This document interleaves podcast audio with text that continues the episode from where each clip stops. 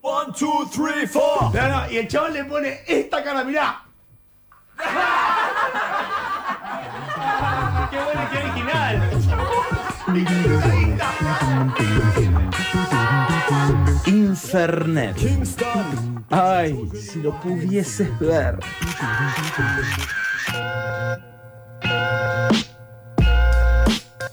Ajá. Rebecca Lane.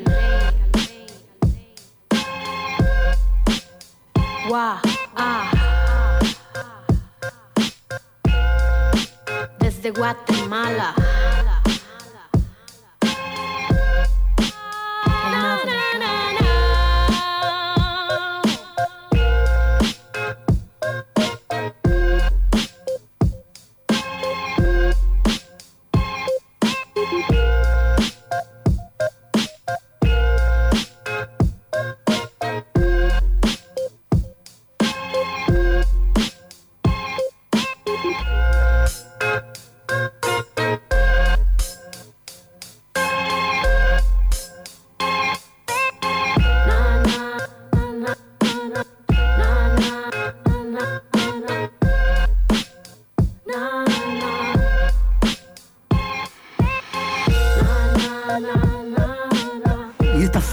Chill y relajada, con tos y demás, le damos la bienvenida a Romina Cutura y su columna Feminismos para principiantes. Hola, Romy. Hola, Hola. ¿Cómo andan? ¿Cómo estás? bien, muy bien. Qué suerte tenés. Bueno, Hay gente que no está bien. Convengamos de gente que no bueno, está bien. chicos, hola. Todo ¿qué me bien, ¿no es un poco exagerado decir Todo, todo, bien? todo. Todo. Bien. Hay, una, hay gente que responde normal. Acá. ¿Qué es la normalidad? Yo es Y normal. lo de ayer, lo de mañana. Claro, normal, ahí estamos. Bueno, yo estoy relativamente bien, digamos, las personas que quiero están bien, dentro de todo, tengo salud, felicidad, qué sé Ya yo. está. Soy listo. feliz, claro. Estoy Uno, sí, 1 a 0, Romina, al- eh, Romina 1, mañana Romina puede 1, cambiar. el mundo 0. Romy, ¿qué nos ha, traído, nos ha traído usted hoy para Bueno, hoy- y contarnos? Tenemos una columna especial, especial, porque mañana eh, se cumplirían 100 años del nacimiento de la UAN del siglo XX para mí, que es eh, Eva Perón. María Eva eh, Duarte Un aplauso Perón. para Eva Perón. Eva Perón. Eh, bueno, mañana va a haber muchísimas actividades, hoy también, que en un ratito vamos a estar eh, charlando sobre eso. Eh, pero quería traer a esta columna un poco pensar qué fue el, cómo fue el feminismo dentro del peronismo, ¿no? Que para algunos es como eh, incompatible, pero sí tenemos eh, muchas cosas para pensar que Evita, aún no declarándose feminista, hizo eh, muchísimas cosas por la eh, incorporación de las mujeres a la política.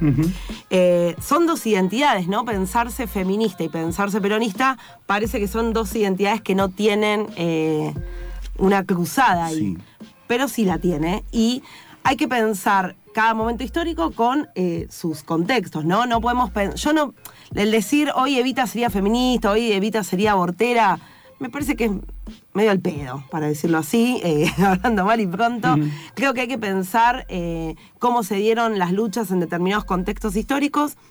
Y no me importa si Evita hoy sería feminista o apoyaría el aborto, me importa lo que hizo, que con eso eh, cambió el curso de la historia y cambió el curso de la historia en particular a las mujeres. Eh, bueno, para empezar, hay dos hitos eh, muy importantes, que primero es la sanción del voto femenino, ¿sí? en el año 47 se va a sancionar por primera vez que las mujeres puedan votar. Esto no quiere decir que fue Eva Perón la que eh, inició la lucha por el sufragio, ¿no? Sino que es una lucha que venía de eh, bastante tiempo atrás, con nombres muy interesantes que en algún momento ya vamos a ver, como es la historia de las sufragistas, como Alicia Moro de Justo, Julieta Lanteri, Cecilia Griebson, que son feministas argentinas que llevaron adelante eh, la lucha por el sufragio femenino y la lucha política también. Pero va a ser en el gobierno de la primera presidencia de eh, Juan Domingo Perón que eh, se va a sancionar la vot- el, el voto femenino, aún con estas feministas históricas en contra. Podemos mencionar a una, que es Victoria Campo, una escritora perteneciente a las clases, a, las élites de ese momento, que se va a manifestar en contra del voto solamente porque Perón era eh, eh, perdón, Militar. militar. ¿no? Entonces va a decir que no, no quieren una ley sancionada de un militar. Bueno, ¿Qué pasa con esto? Hasta ese, hasta ese momento, hasta que el peronismo irrumpe en la historia política de la Argentina, el feminismo eh, va a tener un dejo de clase de las clases altas, digamos, va a haber muy poca participación, a no ser las anarquistas del principio del siglo, eh, del sector obrero, digamos, no tiene participación activa del sector obrero, sino que van a ser las capas ilustradas, las capas universitarias, las que van este, a agitar las aguas del feminismo en ese contexto. Cuando irrumpe el feminismo, cuando Eva Perón, recordemos que Eva Perón era de los toldos, nació en los toldos, va a venir a, la- a- a Buenos Aires a trabajar de actriz, deja su casa natal, era, no había sido reconocida por su padre, lo cual todas estas cosas ahora nos parecen pelotudeces, pero en ese momento hacían que vos tengas mucha vergüenza, que tu padre no te reconozca Claro. y demás. Se va a venir a, a- a trabajar a Buenos Aires como actriz, lo cual va a significarle el mote de Puta. puta. Ah, Exactamente. Va a ser vista Paso. como la puta. Domingo. Que es para ver si están atentos. Eh, Por favor, pero por favor. siempre es la respuesta. claro. va a ser la puta, la que trabaja actriz, la provinciana, inculta, ¿sí? la, la- Claro. la no reconocida. Bueno, Eva Perón va a cargar con todos esos estigmas y prejuicios patriarcales. Aunque ella, en su visión política que va a venir eh, por ingresar a la vía política de la mano de Perón, no las va a tomar como eh, estigmas patriarcales. ¿No? No, no, no va a ser esa lectura como si lo hacían quizás otras feministas. No, va, no, no se va a pensar ella como que la atacan por ser mujer. No va a estar esa lectura de parte de Eva Perón. Bueno, Eva Perón se va, primero va a ser la amante de Juan Domingo hasta que se casan y demás, siempre va a ocupar un lugar en la política que va a ser eh, despreciado. Recuerden que ella se enferma de cáncer y lo primero que van a escribir en las paredes, la oligarquía y el gorilaje de ese momento, viva el cáncer eh, alrededor de, la quinta donde vivían en ese momento. Eh, Eva Perón además viene a- a patear los lugares que hasta ese momento tenían las mujeres en la política, porque ella no va a ser funcionaria, no va a tener un cargo eh, como funcionaria, sino que ella va a presidir la Fundación Eva Perón, que va a estar dirigida especialmente hacia las mujeres y los niños y la ancianidad, eh, donde va a desarrollar un lugar eh, político, pero sin cargo, digamos, no, no, no es electa, no es, no- es una fundación. Claro. ¿Qué va a pasar en la Fundación Eva Perón? Que ahí para mí está el núcleo de lo que es el peronismo. Cuando Eva arma la fundación, se van a desarrollar entre muchísimas cosas que no alcanza esta columna para describirla, pero voy a hacer foco en una, es en eh, los lugares de turismo social. Que en este momento hay tres que están casi abandonados, tu- tuvieron una recuperación en el quillerismo, pero vuelven a estar abandonados, que son en Chapadmalá, en Córdoba, en el Embalse y en Bariloche. ¿Sí? Tres centros turísticos de las capas medias. Cuando se arman estos lugares, Eva, ¿qué va a decir? Yo quiero que la gente que va a ir a veranear esos lugares, a los lugares que donde siempre estuvieron destinados para los sectores altos, vayan los obreros y tengan lo mejor. Por eso los pisos de la fundación, de los, de los hoteles, de todo lo que tuvo que ver la obra de Eva Perón, iban a ser de la mejor madera, las mejores sábanas. Lo- nada quisiera sentir a ningún niño de los sectores populares, ninguna mujer de los Menos sectores populares, menos que los niños de la oligarquía, porque Eva va a utilizar este término que hoy nos parece anacrónico, pero es eh, un término eh, vigente para mí, eh, va a hablar muy fuertemente, va, va a poner Énfasis. énfasis en lo que es la oligarquía y que no quería que nadie de los sectores populares se sienta que todo el tiempo tiene que vivir en la casa del pobre, el veraneo del pobre, la ropa del pobre, sino que los niños, las mujeres, los ancianos debían tener las mismas cosas que tiene cualquier persona de las capas altas oligárquicas de la sociedad. Esto para mí es el núcleo duro de- del peronismo y en lo que Eva va a dejar su vida para que eso suceda. ¿Por qué? Porque es la felicidad de los sectores populares. ¿Qué quiere decir esto? Cuando los sectores populares, cuando el negro es feliz, hay un blanco que, que la va a pasar mal porque cree que ese, ese negro no tiene que tener Claro, eh, las mismas cosas que él eh, tiene a nivel, sobre todo, eh, material, porque es lo que te hace distinguirte del otro. Si vos tenés el mismo Exacto. celular que yo, No ¿cómo sos, me claro. distingo culturalmente, socialmente de vos? ¿No? Bueno, Eva Perón va a- en ese sentido a... a tra- ¿Qué, qué se decía en ese momento? Se me vienen muchas cosas, perdón. Eh, que los negros hacían asados con los pisos de parqué. Incomprobable. O sea, una cosa que, que- incomprobable. ¿Pero por qué? ¿Qué es lo que podemos ver ahí? Ese odio, ese odio a que tiene piso de parqué. ¿Por qué ese negro tiene piso de parqué y yo que soy blanco no lo tengo?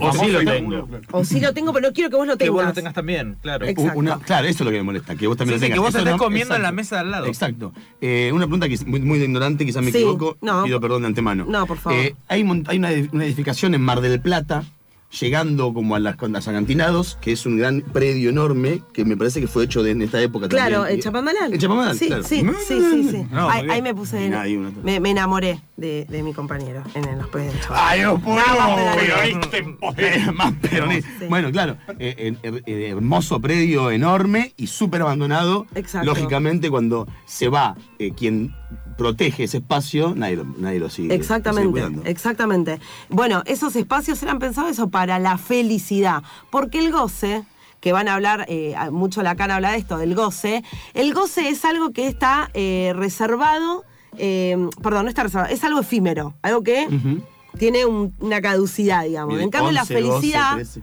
La, felicidad, que esto habla mucho eh, Santoro, eh, Daniel Santoro, que es un, pintor que, que- laburó muchísimo el peronismo en sus obras, va a decir, la felicidad, como, como habla Lacan, el goce es algo que termina rápidamente, en cambio la felicidad es algo que va a perdurar, por eso el peronismo eh, habla de la felicidad del pueblo.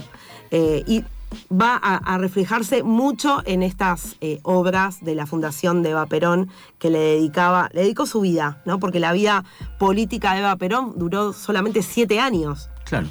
¿no? Eh, y, y bueno, dedicó especialmente en esto. Entonces, antes mencionaba el voto femenino, la incorporación de millones de mujeres a la política, sin saber, porque Perón lo agrega a su plan de gobierno en su primera presidencia, eh, sin saber cómo ese electorado iba a jugar, ¿no? Piensen que se sanciona en 1947 y recién en 1951 las mujeres van a votar, que es eh, las elecciones próximas. ¿Qué va a pasar cuando las mujeres se incorporan a la política y votan por primera vez? Gana el peronismo, por supuesto, pero con la mayoría de votos femeninos. O sea, las mujeres son las que van a votar más al peronismo que los varones. Y eh, incluso, por ejemplo, logran una representación inédita como en Comodoro Rivadavia, donde fue el 100%. O sea, todas las mujeres de Comodoro Rivadavia votaron a- al peronismo en las elecciones de, de 1951. Bueno, entonces, viendo desde ahora si Evita era feminista o no era feminista, ¿tiene algún sentido? ¿Importa cuando en realidad es quien eh, coordina a nivel nacional, diagrama a nivel nacional la participación y, y- y- y presiona para que haya participación política de las mujeres? ¿Se acuerdan que el lunes pasado hablábamos de lo personal es político? Este espacio totalmente reservado a los varones, ¿qué es la política? O sea, eh, Eva, a- aún pensando que eh, el feminismo, yo va a decir que son mujeres con bigote, va a hablar como el culo de la feminista de ese momento en, en su libro que es La razón de mi vida, eh, que les quiero leer un pedacito, si quieren. Sí, si me pueden. encantaría. Entonces, estamos con Romina Cultura y su columna Feminismos para principiantes. Ella va a decir, nacimos para constituir hogares, no para la calle. La, la solución nos las está indicando el sentido común. Tenemos que tener en el hogar lo que salimos a buscar en la calle, nuestra pequeña independencia económica, que nos libere de llegar a ser pobres mujeres sin ningún horizonte, sin ningún derecho y sin ninguna esperanza. Si esto no es feminista, puta madre, dígame qué es. Eh, en ese momento, digamos, decir esto eh, eh, eh, es realmente revolucionario. Pero hacemos una breve pausa a este relato de la historia de Eva Perón, porque tenemos en línea a Cecilia, del Comando Evita. ¿Qué tal? ¿Cómo andás? Bien, eh, necesito un auricular porque no escucha. ¿Cómo estás? Cecilia Romina te saluda. Hola, ¿qué tal? Encantada. Encantada. Bueno, Cecilia, contanos un poco eh, qué es lo que están preparando para hoy, que me parece una acción política no solo novedosa, sino revolucionaria en este contexto. Bueno, mira, somos un grupo de, de 100 mujeres de 100 compañeras provenientes de distintos espacios políticos, en términos generales peronistas y también kirchneristas, pero que provienen de sindicatos, de agrupaciones, hay también personas que son más del palo artístico. Estas 100 mujeres vamos a hacer una performance que se titula Evita el macrismo, Evita el macrismo, y consiste en que vamos a estar caracterizadas eh, de cinco evitas diferentes. Ajá. La evita sindicalista, la evita montonera, la evita de gala, la evita actriz y la evita de la razón de mi vida, con unos hermosos eh, vestidos que fueron diseñando y fabricando un grupo de compañeros y compañeras. Esas evitas vamos a marchar desde el obelisco hasta el Ministerio de Desarrollo Social con una bandera que diga que dice grande evita el macrismo y en el Ministerio de Desarrollo Social vamos a hacer, eh, como decimos, algunas fantasías que básicamente consiste en depositar en una urna 100 cartas, escritas cada una por una de las evitas que estamos allí, eh, destinadas a Cristina. Eh, de alguna manera esto se trata de una invocación evita, no un homenaje, así nos gusta decirlo. Y esta invocación tiene básicamente dos propósitos fundamentales. Uno es terminar con, con este gobierno macrista, terminar con este gobierno tan injusto para los más desamparados y la otra es, eh, eh, reconocer y reafirmar eh, que, que consideramos a Cristina nuestra conductora y que queremos que vuelva a conducir los destinos nacionales, ya sea como candidata o no, según como ella decida. Así que bueno, la performance consiste en eso, en estas 100 mujeres haciendo estas fantasías entre el obelisco y desarrollo social. Cecilia, ¿por qué desarrollo social? Mira, nosotros eh, primero que queríamos eh, marchar hasta donde está la, la, la escultura de Vita eh, y después también porque nos parecía que parte de la performance, eh, muchas de nosotras pertenecemos, al trabajo, somos trabajadoras del Estado Nacional, trabajadoras que la mayoría eh, nos involucramos mucho con las políticas del kirchnerismo y después fuimos tratadas como ñoquis, como grasa militante, despedidas, eh, humilladas permanentemente. Entonces nos parecía también simbólico marchar hacia el lugar donde Evita fue una presencia fundamental y que es de alguna manera una representación de que en nuestro país para que las grandes mayorías desamparadas tengan una vida mejor, eso es a través del ejercicio de los derechos y del Estado garantizando estos derechos. Entonces también tiene parte de ese simbolismo. Rescatamos también esa evita. Bien, leía que eh, se denominan pero- peronismo dadaísta. bueno, Contame un poco esto. Eh, esta performance que un poco nos han criticado, viste, que se hacen las pop, que dirían de Warhol, un poco nos han bardeado con eso, pero Sí. tiene algo de apertura, tiene algo de juego, o sea, es una apuesta política, pero también es una apuesta política a través del arte, o sea, se busca tensionar esas dos cuestiones. Entonces nos parecía que eh, juntar esas dos palabras, peronismo y dadaísmo, era una broma, pero que también daba cuenta de que esta acción hecha en este momento de todavía de mucha apertura para ver quiénes van a ser, eh, digamos, aquí vamos a tener que, por qué vamos a tener que militar más con un nombre propio, también es una apertura que se podía aprovechar desde esta irrupción artística, ¿no? Entonces, desde ahí estaba lo de dadaísmo. O sea, la performance también es, es, es una acción política y artística que, que tiene la fuerza de vivir en ese momento. En ese momento ya hay una inscripción política, pase lo que pase después. Tal cual. Entonces, en, en ese sentido lo habíamos pensado. Sobre todo cuando se insiste, eh, más que nada en las épocas, eh, en estos momentos de neoliberalismo, donde lo que se fomenta también es justamente el individualismo y eh, la reclusión hacia lo privado, eh, tomar el espacio público con esta consigna eh, me parece muy ingenioso, muy importante, pero también que el arte se involucre en las luchas políticas. Creo que ese un poco también es el espíritu. Sí, vos sabés que también a mí, yo, soy una mujer de 50 años, digamos, ya tengo un, recorrido largo. Eh, en particular en esta acción también me resulta como muy enriquecedor que todas las chicas más jóvenes o los chicos más jóvenes que nos están dando una mano con las redes, la verdad que, no sé, en tres días en la cuenta de Instagram tuvimos 10.000 seguidores. Y me parece que eso también tiene que ver con algo de, de- de- cómo está pensada la, la esto que es una son cuerpos en la calle, como bien vos, dici- vos decís, eh, rompiendo la ciudad, pero también está muy pensado para que esto ci- recircule en las redes con el lenguaje propio de ese código, ¿no?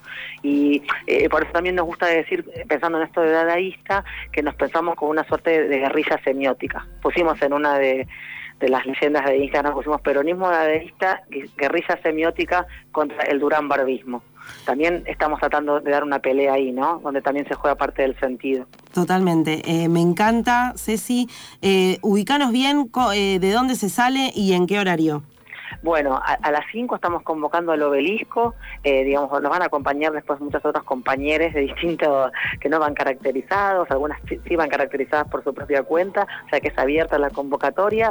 A las 5 en el obelisco, seguramente la columna empezará a caminar 5 y media y de ahí vamos hasta de- desarrollo social y ahí se hace la parte performática que ya van a ver que concluye, digamos, con una eh, versión de la marcha de Evita Capitana en clave feminista y cristinista, que también vamos a cantar ahí. Espectacular, me encanta. eh, felicitaciones, compañera, y esperemos que, bueno, eh, haya muchas más acciones de estas para lo que queda de este año electoral.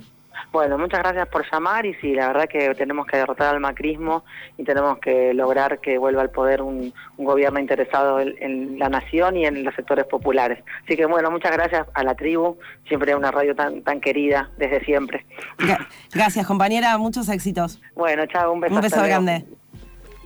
Bueno, hablábamos con Cecilia del comando Evita, eh, la acción que van a estar llevando esta performance del peronismo dadaísta eh, que van a, van a arrancar hoy por el aniversario del natalicio de Evita de sus 100 años, digamos. Qué loco que eh, mañana se van a cumplir 100 años de Evita y estemos hablando de Evita, ¿no? De un personaje que trascendió eh, la historia. Bueno, retomando un poco lo que, lo que estábamos charlando antes de la nota, hablábamos de, mm, de lo que fue el voto femenino, que esto, ¿qué pasó cuando se votó, el peronismo vuelve nuevamente a, ganar las elecciones? Van a ingresar 23 diputadas, 6 senadores, 6 senadoras eh, y, todas las legisladoras provinciales. Van a sumar un total de 109 mujeres que ingresan por primera vez a la vida política institucional. Esto parece también algo que. Pero, No, pero momento es un ¿no? montón, es un en ese montón, es un momento montón de gente. eh, fue totalmente disruptivo. Claro. Eh, y esto tuvo que ver con que el peronismo formó, además del Partido Justicialista, el Partido Peronista Femenino. No sé si habían Mm. sentido alguna vez, pero eh, no fue la rama femenina del Partido Justicialista, sino que formaron su propio partido político. Por supuesto, conducido por Eva Perón, con un despliegue territorial y una organización política descomunal para lo que fue la época, que esto es lo disruptivo, lo revolucionario, aunque no se llame feminismo en ese momento, sí era feminismo porque Evita era una rebelde. eh, Evita era una indómita. eh, Evita va a organizar a las mujeres de los sectores populares de todo el país y en cada casa va a haber una unidad básica. Yo siempre digo algo, donde no hay nada, nos guste o no nos guste, hay una iglesia y una unidad básica, donde nadie quiere estar con Sí. los que nadie quiere estar.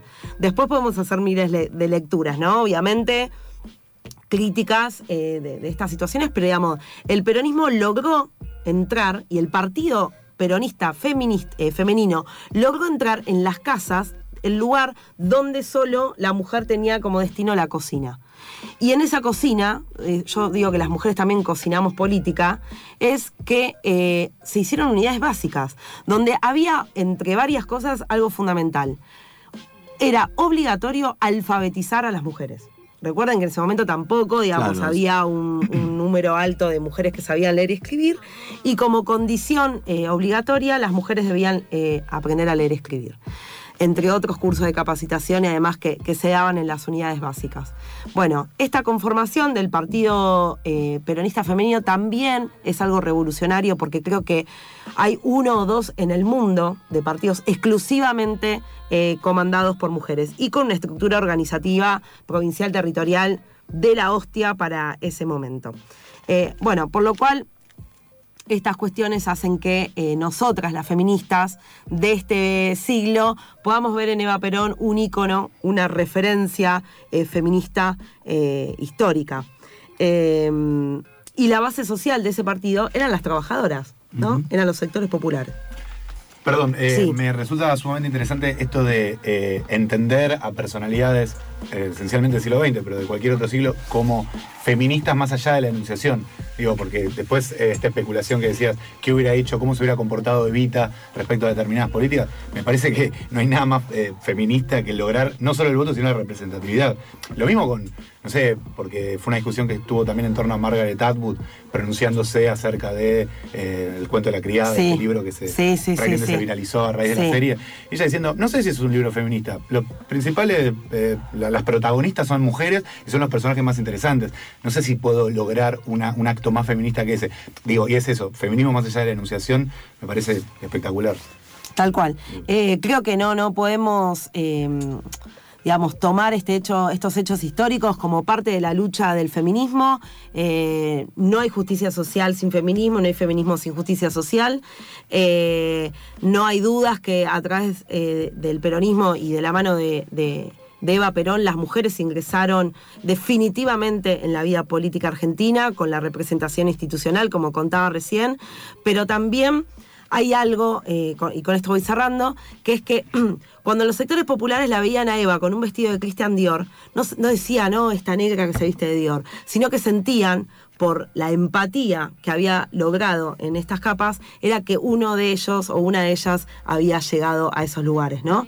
Que es eh, una, em, algo simbólico que, que va operando, ¿no? Eh, creo que eso es interesante, que hay que leerlo eh, ahora desde el lugar que nos corresponde, pero sin hacer como, ¿qué hubiera hecho? Me parece que esas especulaciones no, no construyen nada. Porque aparte es imposible saber. No, claro, son, son ucronías. O sea, no, no, no hay, no- no hay una respuesta a esa pregunta, es imposible. No, no hay respuesta, tal cual. Creo que, que lo más importante es saber, formarse, eh, poder eh, pensar con, con, esto, con los hechos históricos. Voy a leer algo para, para terminar que me parece que, que- que habla de esto, de que Evita, aunque no se sentía y no y despreciaba un poco lo que era el feminismo en ese momento, creo que, que ella encarnaba eh, mucho mejor que otras ese feminismo eh, popular que le llamamos ahora. Eh, es un escrito de ella que yo recorté, obviamente, arbitrariamente, como hago siempre. y dice así: Mi resentimiento social no viene de ningún odio, sino del amor. Del amor por mi pueblo, cuyo dolor ha abierto para siempre las puertas de mi corazón. Además, yo he sido siempre desordenada en mi manera de hacer las cosas. Me gusta el desorden, como si el desorden fuese mi medio normal de vida. Creo que nací para la revolución. He vivido siempre en libertad, como los pájaros. Siempre me gustó el aire libre del bosque. Ni siquiera he podido tolerar esa cierta esclavitud que es la vida en la casa paterna o la vida en el pueblo natal. Muy temprano en mi vida dejé mi hogar y mi pueblo, y desde entonces siempre he sido libre. He querido vivir por mi cuenta y he vivido por mi cuenta. Por eso no podré ser jamás funcionaria, que es atarse a un sistema, encadenarse a la gran máquina del Estado y cumplir allí todos los días una función determinada. No, yo quiero seguir siendo pájaro suelto en el bosque inmenso. Me gusta la libertad como le gusta al pueblo, y en eso, como en ninguna otra cosa, me reconozco pueblo. No importa que ladren, cada vez que ellos ladran, nosotros triunfaremos. El capitalismo foráneo, el capitalismo foráneo y sus sirvientes oligárquicos y integristas han podido comprobar que no hay fuerza capaz de doblegar a un pueblo que tiene conciencia de sus derechos. U- una vez más, mis queridos descamisados, uniéndonos al líder y conductor, reafirmamos que en la nueva Argentina ya no hay lugar para el colonialismo económico, para la injusticia social, ni para los traficantes de nuestra soberanía y nuestro porvenir. Te digo que está todo podrido, lo dice mi vecino, lo dice mi hermanito, no hay salida, no hay corte ni subida, todo se destiña y la sangre grita. Cuántas cosas hacemos bien, cuántas cosas hacemos mal, lo importante es cómo das, lo importante es nunca parar, estoy cansada, no entiendo nada, sigo de gira por movida, tiemblo la vista, no quiero ver, cambio dolor por muerte, mi muerte es la mudanza, mi muerte es la esperanza, nuevo yo va a aparecer, mi viejo yo no si fomentando yo voy sembrando, yo voy luchando por los humanos, vendados, sedados por los humanos, por los dopados, el movimiento trae cambio, el cambio trae saltos difíciles de corromper, si soy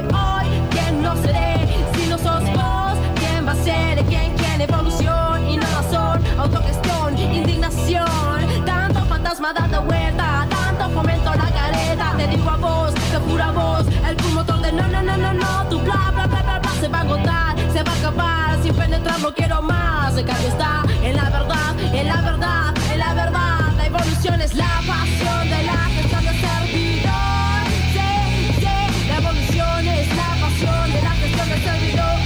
Sí. Las mentiras, las verdades, nuestros viajes, mis crueldades, tu egocentrismo, tu egoísmo, tu narcisismo, tu caretismo, el conformismo, el fanatismo. De la boca para afuera, de las pseudo luchas con banderas y a la hora de la posta te refugias en tu pobreza mental. Te trae un techo, te agobia el techo, te va a asfixiar, te va a sangrar, no contemplar que nada somos si no entendemos la real verdad. La evolución es la pasión de la gestión del servidor. Te doy acá, te doy allá. Revolución es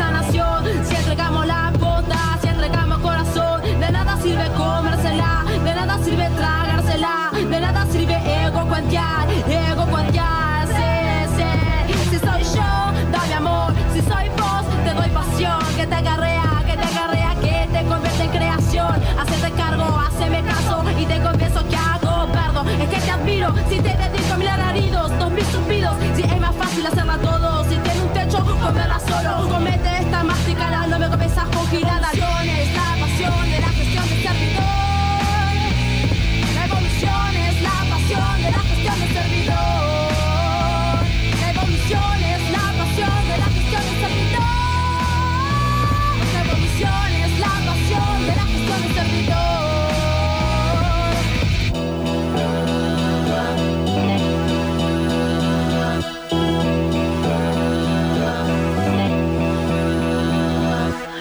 que comienza y termina todos los días. Dejo de darte tregua para comenzar a darte vida. Los luchadores vendados son como el fuego apagado. Dame mecha para que no se apague la Lo que salvación de los internet es sedados. Yo negra tierra, pobreza. arriba y contemplé que no hay salida porque todo se destiñe sin un Dios que nos intriga. Ser parte del planeta ahora ya no cuesta. Formo parte de cada instante que se sabe serenarte. No me digas que esto no es guerra, no me digas que sos parte de la jerga que te arenga, que te enferma, que te encuentra, que te enerva. La evolución es la pasión de la gestión del servidor. Evolución, pasión, gestión y servicio. No silencies más. ¿Tiene agenda, papi? Búscanos en Facebook, Internet, la radio.